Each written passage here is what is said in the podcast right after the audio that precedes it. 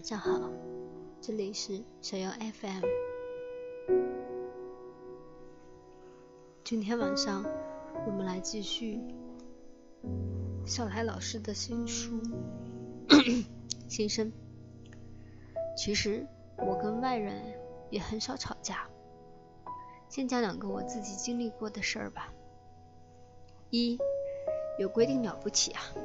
大约二零零一年的时候。我住在人民大学东门斜对面的一个楼里，边上就是当代商城。当代商城地下一层有个超市，我和老婆平日里买东西就去那里。有一次冬天，我们俩结完账，走出去一两步，才意识到今天花的钱好像比平日里多出好大一一块金额，好奇怪。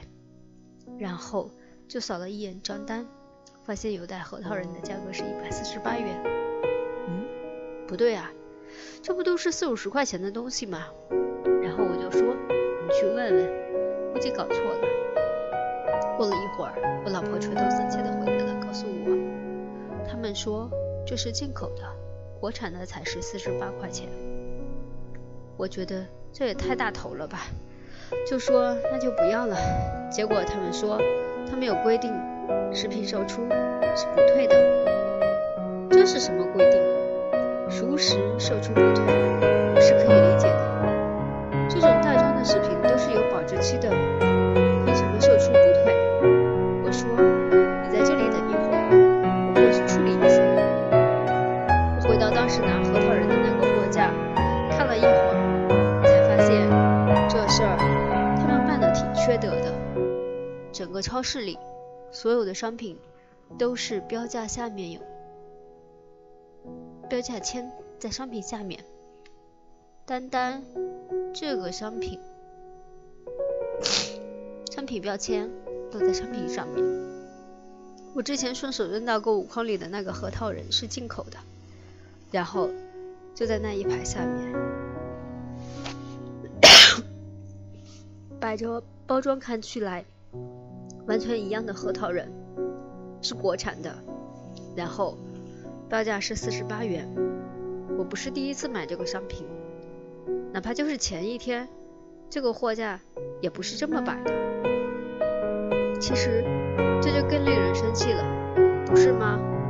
可我觉得自己的好心情比骂人更重要。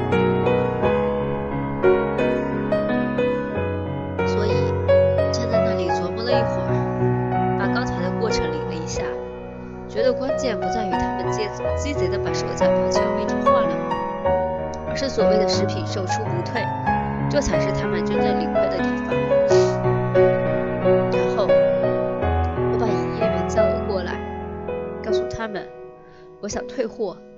对方看了我一眼，说：“对不起，先生，我们有规定，食品售出是不退的。”等他说完，我说。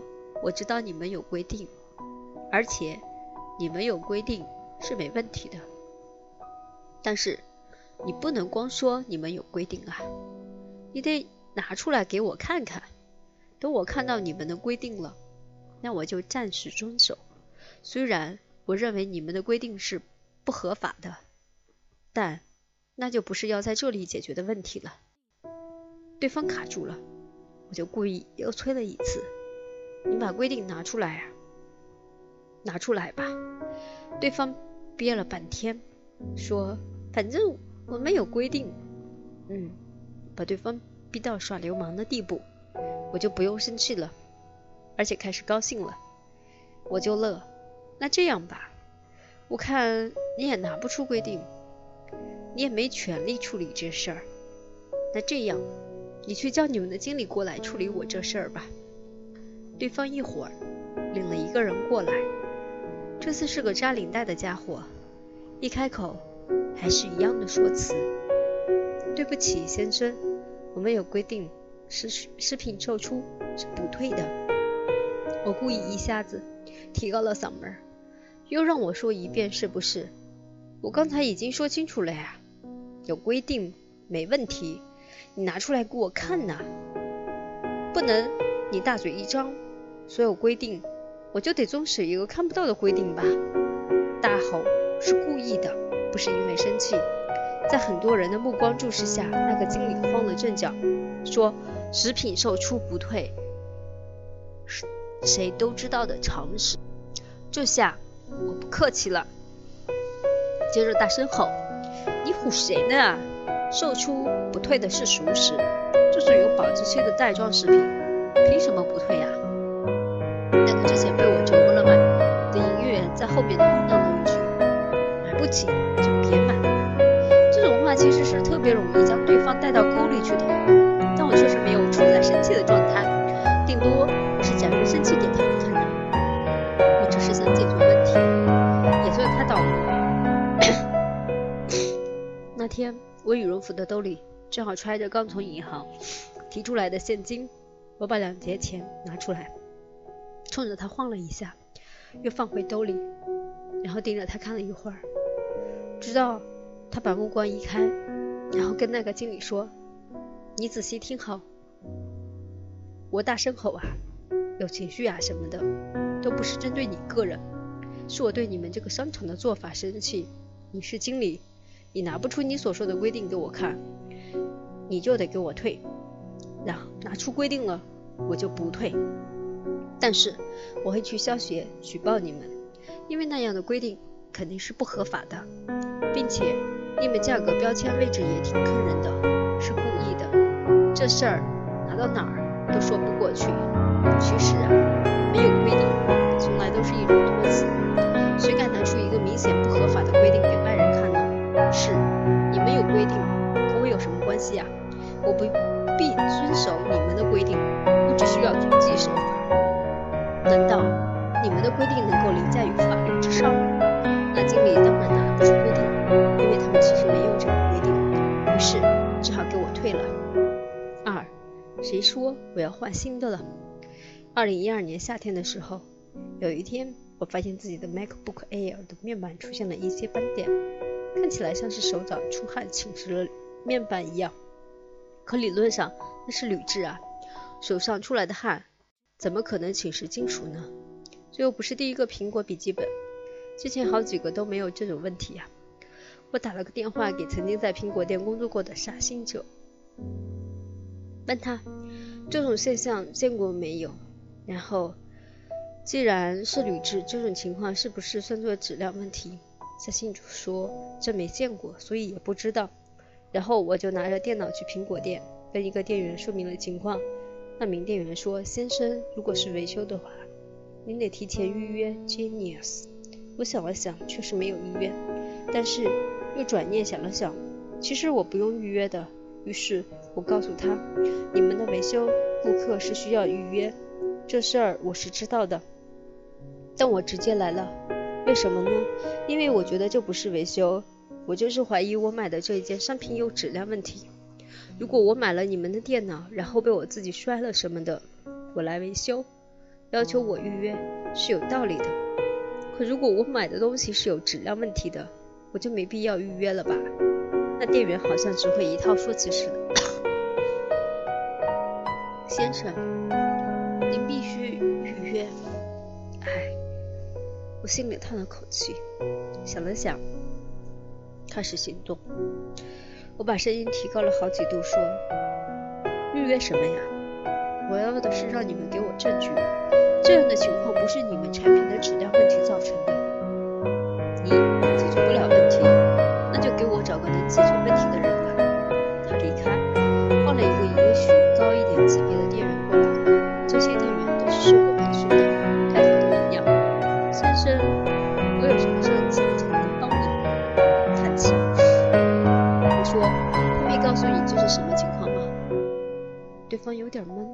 看来是不知道。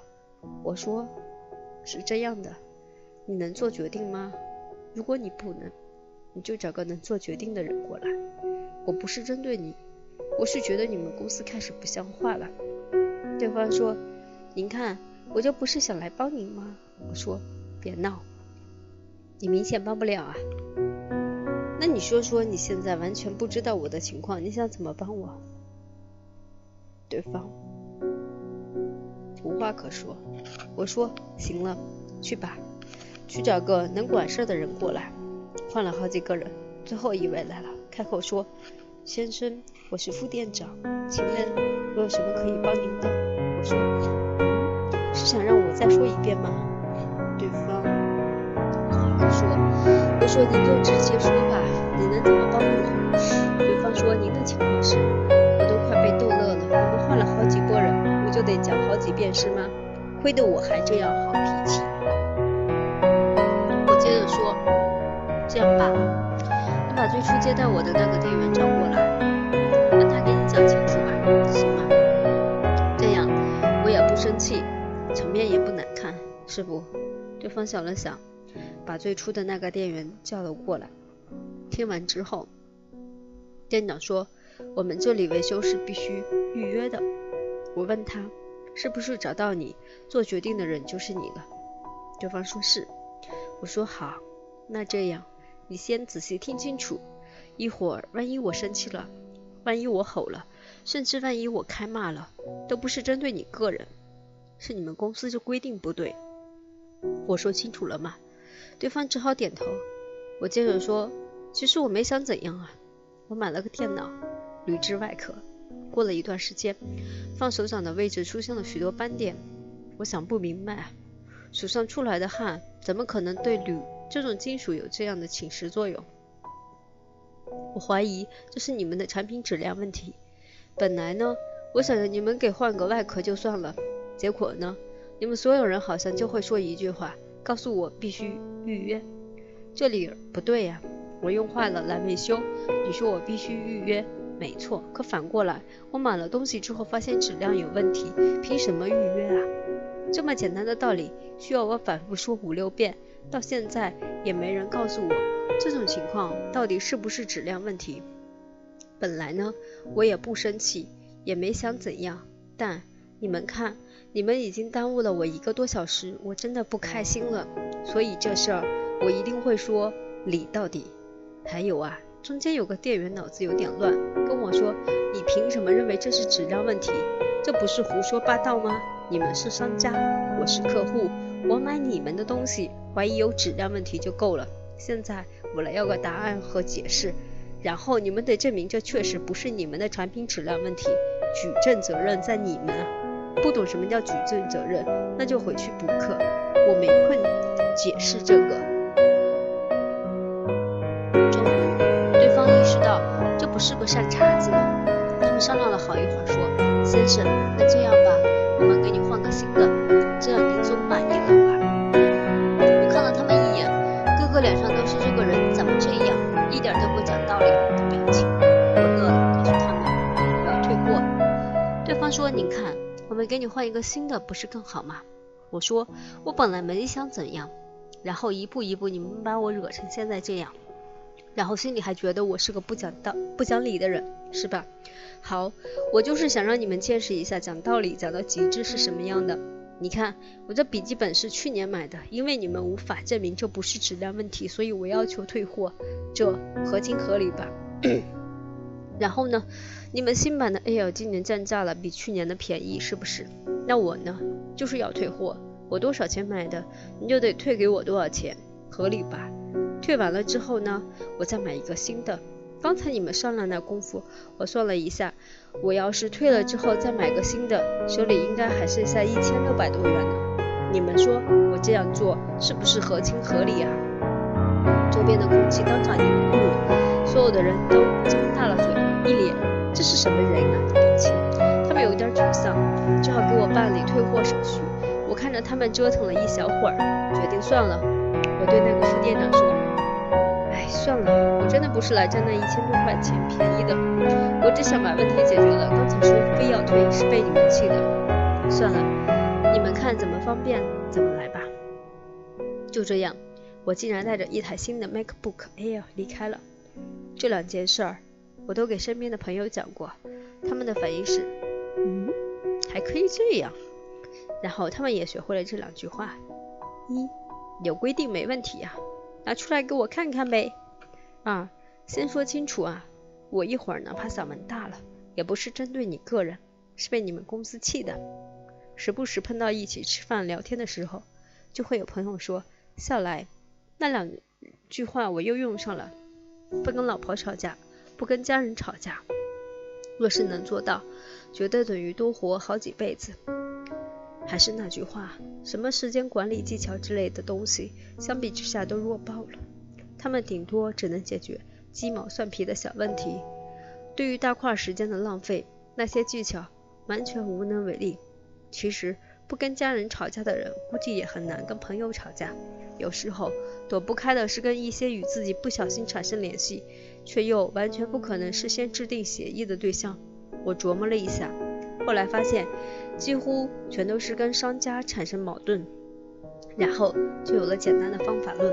首先，不能生气，不生气是很好的武器。发生什么事儿都没必要生气，生气不解决问题。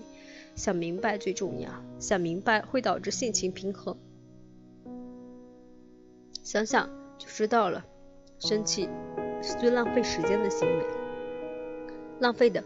不仅仅是气头上的那一段时间，更为可怕的是在气头上做的决定，常常连带一个很微妙且又复杂当期影响。最可怕的是，这个影响其实很容易产生复利效应。我的意思是说，负面的复利效应。其次，在不生气的情况下，偶尔可以假装生气，这是工具。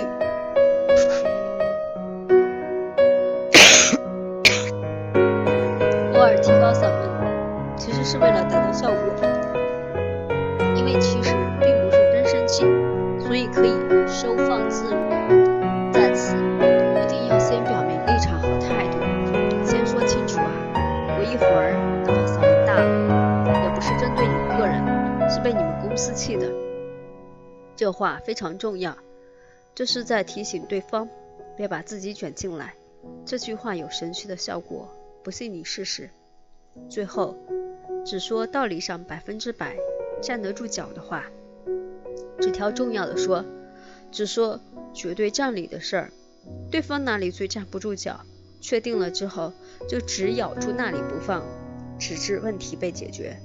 当然，所有解决问题的方法论都一样，只盯着问题本身找答案，只能得到最肤浅的结论。上面这四条虽然已经是很好的方法论了。但其实并不十分高级，真正高级的是这个：多赚钱，快赚钱，有钱到吃得起亏的地步，这才是正事儿。年轻的时候，我也经常吃各种亏，我的对策通常是算了，忍了，认了，知道自己即便较真也得不到好结果，反倒影响自己的好心情，就当丢钱了吧。把那些事儿当做我生命里的自然灾害，就不那么难以接受了。抓紧忙自己的事儿去，这才是最重要的。别把自己弄得被那么恶心的人、那么恶心的事儿给拖累了，真心不划算。吃得起亏，就更不容易生气了，甚至可以真的有一点道德优越感了。我自己吃亏不要紧，因为我吃得起这点亏。但我想把这事儿、这道理掰扯明白。行吧，吃不起亏就很容易生气，很生气就很容易失控，最终无法解决问题，既浪费了时间，又不得不接受不好的结果，又是恶性循环。我不太觉得这是人们普遍说的修养，因为所谓的修养是长期以来谁都没能跟我说清楚过的概念。后来，它渐渐就成了我已经弃用的概念，它在我的操作系统里只不过是。为了与他人通讯，或者为了尽量向下兼容而保留的概念，因为我知道哪里有什么好脾气呀，只有想得明白和想不明白。因为想不明白而抓耳挠腮的时候多得去了。实际上，我自己天天都有生气的时候，气自己为什么那么笨，连这点问题都解决不了。能解决问题就不用生气了吧。笑来老师解决问题的方法，真的值得我们的学习。你现在是想明白了，还是没有想明白呢？好了，今天我们就读这么多，因为嗓子实在不舒服，有点感冒，一直在谢谢。